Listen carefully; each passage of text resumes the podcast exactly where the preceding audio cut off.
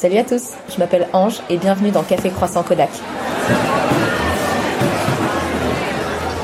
Salut à tous, bienvenue dans cet épisode numéro 8 de Café Croissant Kodak. Euh, merci pour euh, votre enthousiasme au sujet du podcast jusqu'à présent. Je suis super contente euh, d'avoir repris après un tout petit petit mois de pause. Aujourd'hui, on a un sujet qui est ponctuellement pertinent puisqu'on est en pleine saison des mariages et donc je voulais vous parler, vous donner 10 petits conseils pour des photos de mariage réussis. C'est des conseils un peu random sur la journée, mais c'est des choses que parfois j'aimerais que mes mariés aient su avant parce que bah, c'est des détails qui changent un peu tout. Comme je vais pour de vrai essayer de faire un épisode qui dure pas 25 minutes aujourd'hui, je vais rentrer tout de suite dans le vif du sujet. Non, si avant je dois vous dire, j'ai changé de micro, euh, donc c'est un essai. J'espère que le rendu sera bon avec ce micro. Euh, si c'est pas le cas, je compte sur vous pour me le dire gentiment en commentaire. Et, euh, donc on est parti pour mes 10 conseils pour des photos de mariage réussies. Le premier, ça va être pendant les préparatifs, de bien choisir le lieu où vous vous préparez. Quelle que soit la maison, le château, le domaine, le truc où vous vous préparez, choisissez un lieu avec une belle pièce. Une belle pièce, ça veut pas forcément dire du parquet et des moulures au plafond. Enfin, si vous avez ça concrètement, je prends. Mais euh, ça veut pas forcément dire ça. Il faut juste que ce soit une pièce euh, avec une grande arrivée de lumière, des fenêtres. On évite les vasistas euh, et les trucs mansardés, c'est pas idéal. Donc une grande arrivée de lumière et euh, et pas de désordre. Alors c'est la pièce où vous vous êtes préparé, donc il y a forcément du bazar. Ce qui est génial et qui fonctionne super bien, c'est finalement d'avoir la pièce où vous avez dormi la veille, où vous avez votre sac, votre trousse de toilette éventrée sur le sol, celle de vos témoins parce que vous avez fait une soirée pyjama la veille, que sais-je, et d'avoir cette pièce-là, donc, qui est la pièce à bazar, et une autre pièce jolie, soignée, épurée, où vous vous préparez. On peut toujours s'arranger pour avoir des belles photos, même quand il y a du bazar. On choisit les bons angles. Vous savez maintenant qu'avec la nouvelle intelligence artificielle qui est arrivée en version bêta sur Photoshop, même les photographes nouilles comme moi avec Photoshop sont capables de modifier et de retirer des choses, mais ça prend quand même un temps euh, colossal. Donc l'idéal c'est quand même d'avoir une base nette et propre et ça vous donne, ça donne quand même cette espèce de côté. Euh, c'est un peu le petit moment sacré de la journée, les préparatifs. C'est la dernière ligne droite, c'est le moment où il y a l'intensité un peu qui se fait. Souvent, il y a les parents qui passent vous voir si c'est pas eux qui vous apportent la robe ou quoi. Et donc, il y a ce petit côté, euh, bah, je vais changer de nom bientôt, quoi. Donc, c'est vraiment quand même le moment où on a envie d'avoir l'esprit clair avant d'aller foncer, dire le grand oui. Donc, euh, un espace épuré, rangé et lumineux, euh, voilà les trois objectifs que je vous dirais de privilégier pour votre euh, salle de préparatif. Ça facilite grandement votre début de journée et la vie de votre photographe. Deuxième conseil, euh, c'est un conseil sur le timing de la journée. Si vous voulez maintenir votre timing de journée comme vous l'avez fait sur votre petit tableau Excel, non, je sais que vous faites pas toutes des tableaux Excel, mais j'en ai quand même pas mal, donc je me permets. Mon petite, ma petite astuce pour tenir le timing, c'est de rajouter 15 minutes de transition entre tout ce que vous avez calé. Même s'il s'agit juste de descendre un escalier pour aller de là où vous vous êtes préparé à là où vous allez faire le first, look, rajoutez 15 minutes de transition. Parce qu'on a toujours quelqu'un qui a perdu une chaussette, une cravate, les clés du portail, je ne sais quoi, et ça va piétiner et ça va retarder. Et en fait, c'est très souvent en début de journée que les retards sont pris. Et, euh, et au-delà du fait que vous voulez garder euh, un timing, ce qui est pas absolument nécessaire dans une certaine mesure, 15 minutes de retard, c'est pas incroyablement gênant, surtout que la mariée est toujours à l'heure, c'est les autres qui sont en avance. Hein Mais euh, juste pour le stress que ça vous rajoute de sans arrêt regarder votre montre, si vous calez des, quarts d'heure de transition supplémentaires entre chaque étape que vous avez calée, vous êtes sûr d'avoir une marge de manœuvre beaucoup plus confortable. Troisième petit tips. Pendant les préparatifs toujours, limitez le nombre de personnes dans la pièce. Alors, j'ai déjà fait plein de mariages où il y a euh, huit demoiselles d'honneur dans la chambre et il y a une grosse éclate et c'est top. Mais, en fait, quand je dis limiter, c'est pas tant la quantité de personnes que le type de personnes. En fait, pendant les préparatifs, il faut faire un choix. Soit vous vous préparez avec, mettons, votre maman et votre sœur, c'est hyper intimiste, c'est un cocon, il y a des larmes, c'est hyper. Euh, même moi finalement, je finis par pleurer tellement c'est touchant parce qu'il y a votre papa qui passe et qui vous voit dans votre robe pour la première fois et c'est waouh. Ou alors vous faites des préparatifs avec vos témoins ou vos demoiselles d'honneur. Et là, il y a ça, ça, jacte dans la pièce, il y a du champagne, il y a de la musique, etc. Et c'est deux salles, deux ambiances. Mais mélanger tout ça, ça fait que euh, vos témoins vont pas forcément oser être à l'aise et chanter, danser avec vous parce qu'il y aura votre maman, par exemple, sauf si votre maman est super cool. Je vous le souhaite. La mienne serait comme ça. Euh, mais c'est parce que c'est la meilleure maman du monde, c'est pour ça. Euh, ceci est tout à fait objectif comme point de vue. Et donc, euh, voilà, séparer les ambiances, enfin, limiter le nombre de personnes dans la pièce, ou en tout cas limiter le nombre de d'ambiance dans la pièce. Choisissez un peu votre camp pour les préparatifs. Quatrième petit conseil. Il faut savoir que quand je donne les conseils, je fais les, le, chiffre 4 avec ma main là dans ma pièce comme si vous, comme si j'avais un public en face. Je, suis seule face à mon micro et à ma liste de conseils, c'est ridicule. Donc quatrième conseil, mon mur voit mon 4, c'est essentiel. Euh, laissez avancer dans l'église ou le lieu de cérémonie, laissez avancer les enfants d'honneur jusqu'au bout de l'allée avant de commencer à remonter l'allée à votre tour. Pourquoi? Que ce soit une église, que ce soit une allée en extérieur pour une cérémonie laïque, mais très souvent dans les églises, les petits enfants avancent et une fois qu'ils ont trois mètres, qu'ils sont trois mètres devant vous, vous commencez à avancer. C'est super mignon, euh, vous êtes pressé d'arriver à l'hôtel, je comprends. Le problème, c'est que du coup, la photo que vous attendez et que nous attendons toutes à ce moment-là, c'est la photo où on remonte l'allée au bras de votre papa, votre frère, votre parrain, votre... ou même toute seule, mais vous avez en tête cette image euh, cinématographique de la mariée seule ou avec son papa, disons, au bout de l'allée qui remonte dans la lumière avec tous les tous les invités qui la regardent et qui rangent leur téléphone message pas du tout subliminal. vous avez cette image-là, sauf que si vos enfants d'honneur sont à 3 mètres devant vous, bah, on vous avoue, en arrière-plan, les enfants d'honneur avec un qui, une qui remonte son collant et un petit garçon avec les doigts dans le nez parce que c'est trop long de remonter cette allée et qu'il n'a pas du tout la patience de se tenir droit.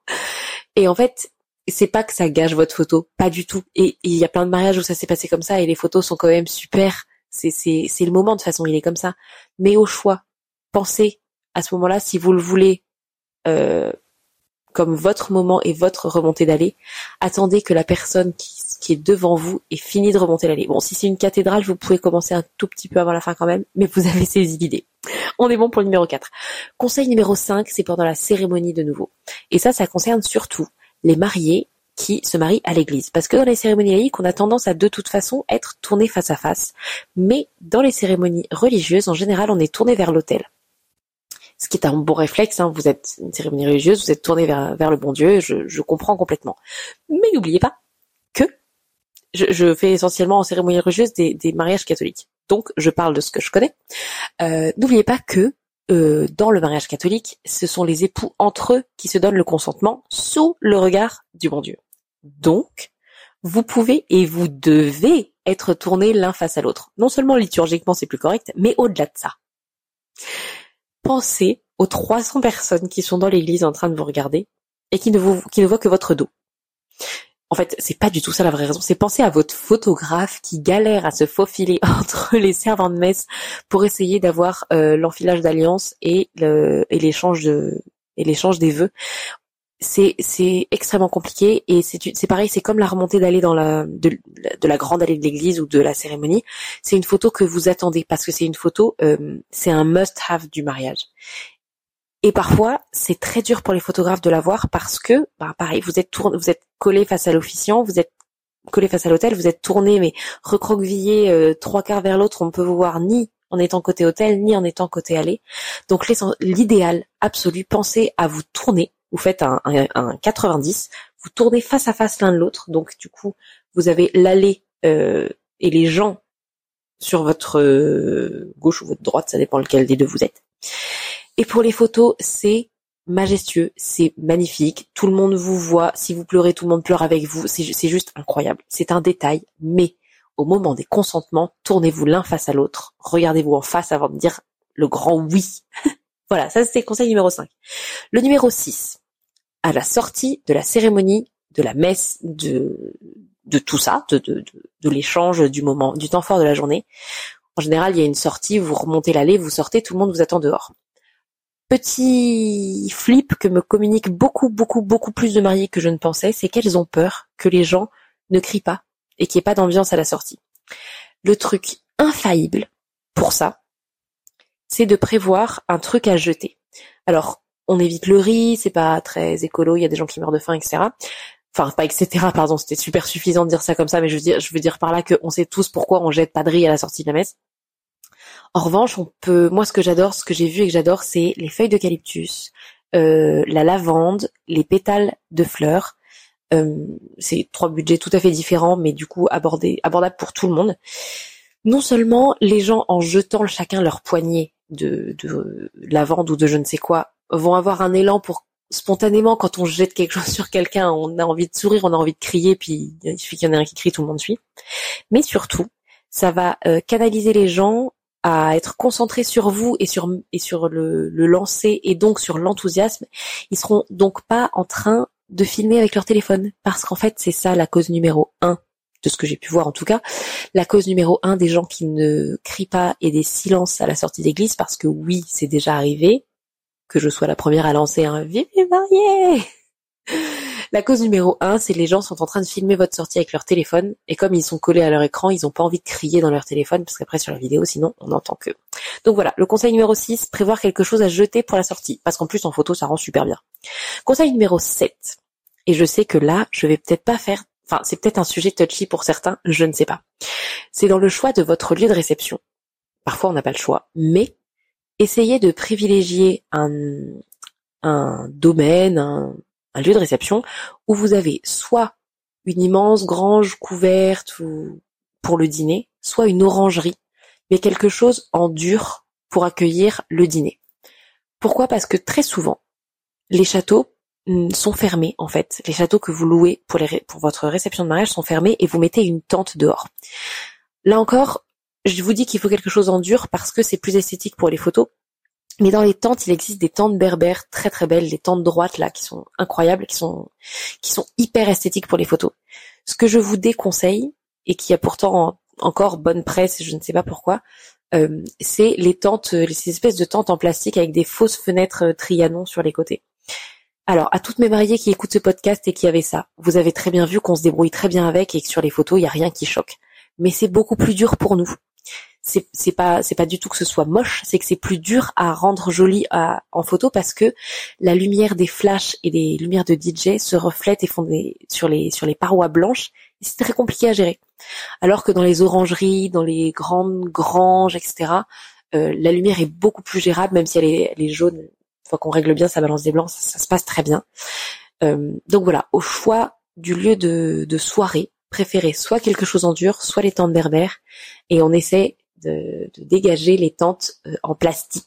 Voilà. Ça, c'était le numéro 7. On passe au numéro 8. C'est un conseil tout spécialement pour les amoureux, pour vous qui allez vous marier, ou même pour un shooting, ça marche en soi. Quand vous êtes euh, au moment de votre séance couple, je vous conseille de vous comporter comme si vous étiez filmé et pas pris en photo. Pourquoi? Parce que du coup, quand on est filmé, on a davantage euh, tendance à jouer entre guillemets, et c'est ça qu'on attend en fait autant pour les photos que pour les vidéos, c'est d'avoir du mouvement. Vous êtes en train de jouer, vous accentuez davantage des petits gestes, vous n'êtes pas statique, et c'est ce qui euh, décuple le potentiel euh, de, de, de, votre attitude sur les photos. C'est l'attitude qui fait 90% des photos et les photographes font 10% du reste. Mais bon, c'est quand même nous qui sommes censés vous mettre à l'aise pour avoir la bonne attitude. Et donc le conseil numéro un pour avoir ce bon cette bonne euh, je sais pas façon de bouger etc c'est de simplement agir devant l'appareil photo comme si vous étiez filmé. Donc passez-lui la main dans les cheveux faites-vous des bisous parlez rigolez et c'est votre photographe qui fait le reste. Juste agissez comme si vous étiez les acteurs d'un film même si c'est un petit film à petit budget. Faites comme si vous étiez les acteurs d'un film. Euh, neuvième conseil euh, et c'est peut-être un unpopular opinion je ne sais pas. Je, je sais qu'on a tous des avis différents là-dessus.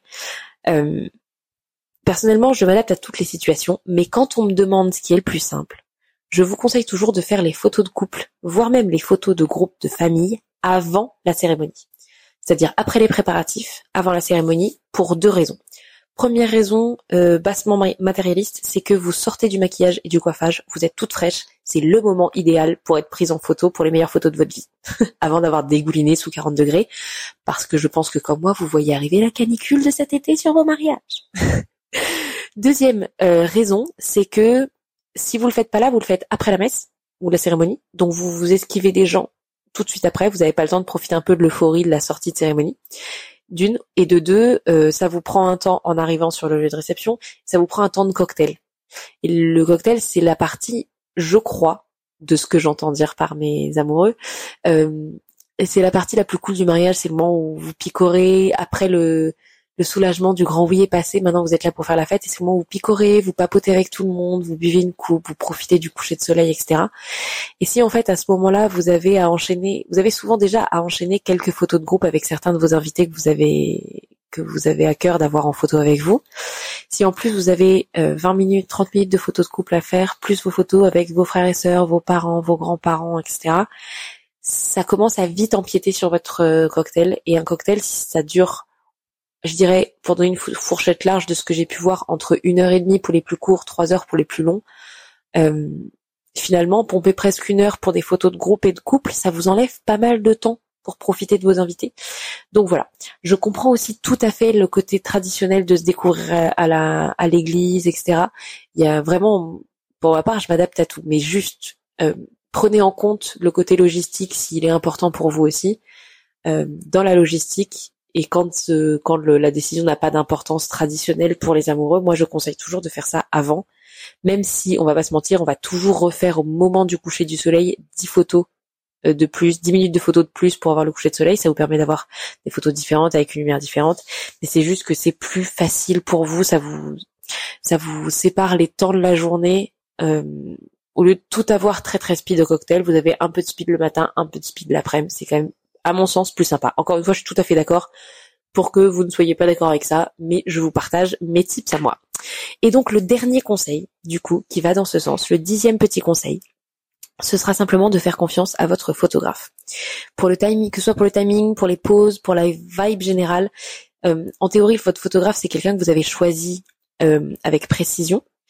Euh, vous aimez ce qu'il fait, donc entre, enfin, c'est très impératif, mais si vous aimez ce qu'il fait, laissez-le faire. Si vous avez admiré ses photos de mariage sur son compte Instagram pendant deux ans avant de vous marier et que vous voulez que les vôtres ressemblent à ça, eh ben, encouragez-le à faire ce qu'il fait d'habitude et, suivez ses conseils, même si parfois on a, des conseils qui ont l'air bizarres. Quand je vous dis euh, mettez-vous front contre front et que vous me dites ça nous fait qu'un œil, on se voit comme des cyclopes, je sais, mais je vous assure qu'en photo ça rend bien. mais c'est vrai que euh, il faut, il faut euh, un petit peu de lâcher prise essayez de voir votre photographe le jour J comme à la fois votre directeur artistique et votre responsable de communication du mariage. Il est en charge des photos. Laissez-le faire ce pourquoi vous l'avez payé relativement cher. euh, laissez-le, laissez-lui la responsabilité d'avoir une galerie euh, de photos complète et belle à vous livrer vous avez donné vos exigences en amont, vous avez échangé avec lui, ou enfin avec moi en général, ça se passe comme ça. Je suppose que c'est comme ça avec les autres aussi. Hein, J'ai pas inventé la poudre. Vous avez eu des rendez-vous en amont avec lui, que ce soit en vrai ou par téléphone, et vous avez donné vos désiderata, ce que vous voulez, ce que vous ne voulez pas, les photos que vous voulez vraiment, les choses qui sont pas nécessaires. À partir de ce moment, il a la liste, il sait ce que vous attendez. En théorie, et je sais que certains d'entre vous vont me dire qu'ils ont fait ça et qu'ils ont été déçus, ça peut arriver, mais dans ce cas-là, je, suis super désolée pour vous et j'espère que, que vous avez tous choisi un photographe qui n'est pas comme ça. Mais euh, faites confiance, soyez clair sur vos attentes au début, mais le jour J, lâchez prise. Je sais que c'est le mot que les mariés doivent en avoir, doivent avoir marre d'entendre à répétition à l'approche du mariage, mais je vous assure que les mariés les plus chill, c'est les mariés qui kiffent le plus leur journée. Voilà, c'était mon récap des 10 petits tips pour aborder euh, vos, vos, photos de mariage euh, un peu plus sereinement cet été, pas cet été, hein, parce que vous pouvez écouter ce podcast si ça se trouve bien après. Euh, on est à presque 20 minutes, voilà, j'avais dit pas 25 minutes, on va s'arrêter avant. Je vous laisse là-dessus, je retourne à mon café, à mon croissant, à mon Kodak et je vous dis à très vite.